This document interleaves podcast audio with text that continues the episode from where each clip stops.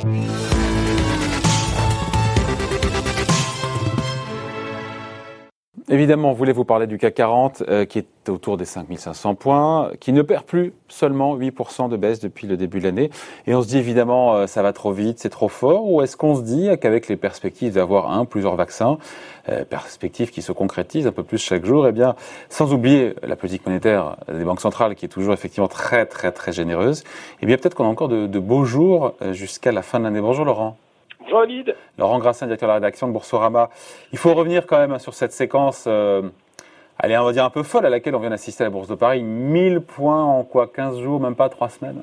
Oui, c'est ça. Même si hein, euh, on se replie un petit peu aujourd'hui, moins 0,88%, euh, c'est vrai qu'on a eu 15 séances de hausse, plus de 1000 points, CAC 40 qui revient à ses niveaux de février dernier quand même, qui ne perd plus que 8,6% depuis le début de l'année, vous l'avez dit. Ça, ça, nous semble quand même assez incroyable euh, quand on se souvient des périodes qu'on vient de vivre.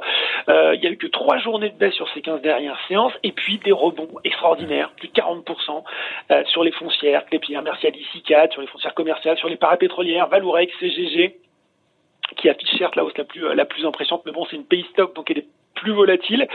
Et puis, je ne sais pas si vous avez vu, David, euh, cette semaine, le quotidien Le Temps, qui parlait de l'indicateur Buffett, qui rapporte euh, la valorisation de toutes les actions au PIB mondial. Et eh bien, en ce moment, c'est 95 000 milliards de dollars. C'est plus que le PIB mondial, c'est 108%. Et la dernière fois où euh, on avait un ratio qui était ah. comme ça, un peu en surchauffe, c'était 2007, c'était 120%. Donc voilà. Ça nous rappelle un bon souvenir. C'est ça, exactement. Bon, le, le, déclencheur, le formidable et puissant déclencheur, évidemment, ce sont ces espoirs de, de vaccins. Et tout ça est bien fait puisqu'on a eu plusieurs annonces, euh, une fois, deux fois par semaine, euh, avec le même laboratoire qui finalement, une semaine après, dit ah ben non, il est plus efficace à 90%, mais à 95%, alors que mon, mon concurrent est à 94,5%. Oui, alors ça, c'est vrai que c'est un peu la série du moment, la série addictive. Euh, on voit que le CAC 40, il commençait comme à plafonner. Euh, il y a eu une période où il était plutôt sur une phase de, de plateau. Hein. Depuis le début du mois de juin, il n'arrivait pas à dépasser les 5100 points. Euh, il était même redescendu à 4500. Et puis, il y a eu cette annonce de Pfizer-BioNTech sur ce vaccin, plus 7,5. Il y a eu l'annonce de Moderna euh, qui a suivi euh, quasiment, euh, oui, bah, jour pour jour, une semaine après. Et puis, cette annonce hier de Pfizer BioNTech du duo qui est revenu en, en, publiant des données encore meilleures sur l'efficacité de son vaccin, 95% d'efficacité. Euh, pour rappel, on aurait été content avec 70%, donc c'est vrai que cette réaction était assez, assez légitime. Ouais, et cet effet vaccin, il, bah, il, peut se poursuivre? Bah, on voit bien quand même que c'est un peu comme une drogue, hein. c'est-à-dire que euh, on a l'impression. Le premier shot qui est le meilleur. C'est ça, c'est-à-dire qu'il en faut un peu plus à chaque fois pour que ça marche. C'est-à-dire que euh, la, semaine dernière c'était 7,5% et là euh, c'était 1,7% avec Moderna. Hier c'était 0,5%. Aujourd'hui on est en baisse. Euh, ceci dit, on le répète, euh, c'est ces espèces de petits stimuli comme ça de la part du des, des, des, des, fabricants, des labos. Ils pourraient revenir à intervalles réguliers puisque on le rappelle, il y a, il y a, 10 labos hein, qui sont en phase 3.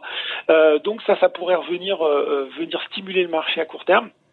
Et puis quand même, euh, euh, il y a cette question euh, que vous posez au début, c'est est-ce que finalement cette hausse est trop rapide? On voit quand même qu'il y a eu un gros rattrapage, c'est-à-dire qu'il y a une thématique en ce moment dont beaucoup de gens sont en train de parler. Est-ce qu'on est en train de revenir sur les valeurs value Vous savez, les valeurs décotées, de délaisser les valeurs de croissance? C'est un peu ce dont on a l'impression d'assister, puisque le CAC 40 et le Dow Jones sont plutôt en train de surperformer par rapport au Nasdaq. Et en même temps, quand on regarde, il y avait eu de tels abus baissiers, notamment sur les foncières, il y avait de telles positions vendeuses aussi, qu'il y a eu un rattrapage forcément euh, sur, ces, sur ces titres. Oh, juste une question, on a un peu le sentiment que les investisseurs sont en train d'ignorer euh, les effets donc, de, de, cette deuxième vague de Covid-19. Vous en pensez quoi? Eh ben c'est ça la vraie question. C'est-à-dire qu'effectivement, euh, euh, on a l'impression aujourd'hui que euh, on est vraiment focalisé dans cet espoir de sortie de crise. On est quand même en train de voir. Il y a eu des annonces ce matin que euh, New York fermait les écoles. On a dépassé 250 000 morts aux États-Unis. On commence à reconfiner dans plusieurs États américains. Euh, il y avait Hervé Goulet-Kerr de la Banque Postale Asset Management qui disait mais finalement alors qu'on attend une croissance de 4% aux États-Unis au dernier trimestre, si c'était zéro, il va peut-être falloir réviser ces perspectives de croissance vraiment à la baisse. Euh, rajouter à cela, David, qu'avant avant l'effet Pfizer BioNTech, ce qui nous portait, c'était l'espoir d'un plan de relance budgétaire. Vous savez, on avait parlé de cette vague blanche, s'était bien planté, hein, faut le dire. Euh, et, et, cet espoir de relance budgétaire américaine, euh, qui, américaine pardon, qui devait arriver à court terme avec euh, avec la victoire de Joe Biden et une majorité assez large à la Chambre des représentants et peut-être même un Sénat démocrate ne se matérialise pas. Ça, c'est toujours en discussion. Et donc c'est vrai que tous ces tous ces effets se sont envolés, ne sont plus du tout pris en considération par le marché. Ouais. Après, euh, peut-être qu'aussi les, les, marchés vont un petit peu vite, euh, un petit peu vite en besogne sur la sur la campagne de vaccination. Euh, c'est pas aussi ça sera peut-être pas aussi rapide que ça. Oui, c'est ça. C'est-à-dire qu'on a l'impression que euh, d'un claquement de doigts, pouf. Voilà, c'est ça. C'est-à-dire que le vaccin euh, va être disponible, on va le distribuer, tout le monde va être vacciné, et puis l'économie va repartir comme avant, euh, probablement d'ailleurs avec une perspective de croissance euh, qui va qui va se matérialiser très fort très vite.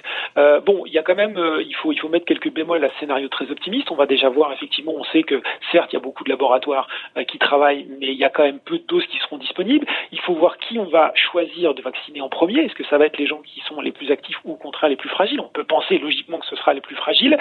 Euh, il faut aussi imaginer, David, qu'il va falloir euh, une, politique ah, j'ose le mot, une politique internationale concertée, puisqu'il euh, va falloir que tous les États se mettent un petit peu d'accord pour rouvrir leurs différentes frontières.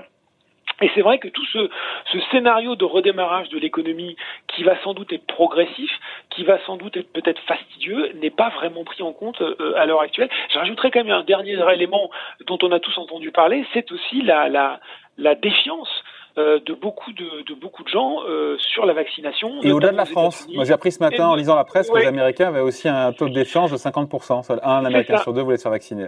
C'est ça, exactement. Il euh, y, y, y, avait, ils étaient 72% en, en, mai, ils sont plus que 51% en septembre, donc les Français ne sont pas les seuls. Ils ne sont plus les seuls. Il y a la question aussi des banques centrales pour être complet.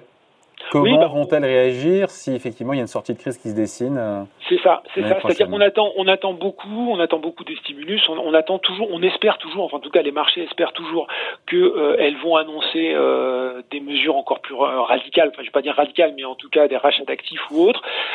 Si vous avez une perspective de sortie de crise, donc une, donc un redémarrage de la croissance, donc potentiellement une désanticipation d'inflation qui sont un peu plus haussières, vous aurez sans doute une remontée des taux d'intérêt. Est-ce que les banques euh, centrales ne euh, seront pas mm. obligées de, durcir un petit peu la vis C'est toute la question. Voilà, on va être occupé encore dans les semaines qui viennent. On se dit quoi? On se dit que l'année elle est faite sur les marchés. Qui lui cru qu'on serait à moins 8 euh, mi-novembre après ce qu'on a vécu voilà, et qu'il n'y a pas un potentiel pour retourner un petit peu plus bas parce que. Non, je sais pas, vous en pensez quoi? C'est difficile. Bah, hein? en fait, non, mais je pense qu'il y a tout ce qu'on vient de se dire. Et puis, il y a le sentiment. Et moi, j'ai le sentiment, en tout cas, qu'en ce moment, les investisseurs ont envie d'acheter. C'est-à-dire que finalement, euh, il y a des liquidités qui, qui, qui, se déversent sur les marchés de façon énorme. Euh, on est plutôt sur un news flow qui est positif. Euh, on ignore assez facilement, puisque de toute façon, les, les, les cas de contamination aux États-Unis ont en effet retard sur l'économie. Donc, pour le moment, on n'a pas de mauvais chiffres euh, qui arrivent. Et on se dit, bah, finalement, tout va bien. Euh, on a aussi, on en a parlé, de nouveaux investisseurs qui sont arrivés sur les marchés, qui découvrent ça, qui gagnent de l'argent qui sont plutôt dans une dynamique, j'ai envie de dire, acheteuse. Donc il n'est pas impossible que sur cette espèce de climat un peu, euh, un peu déconnecté complètement de la sphère réelle, on puisse continuer à grappiller quelques points d'ici la fin de l'année. Hein. Hmm. On en reparlera d'ici là. Oh là. Merci en tout cas, Laurent Grassin, directeur de la rédaction de Boursorama. Merci, bonne journée. Merci David. Salut.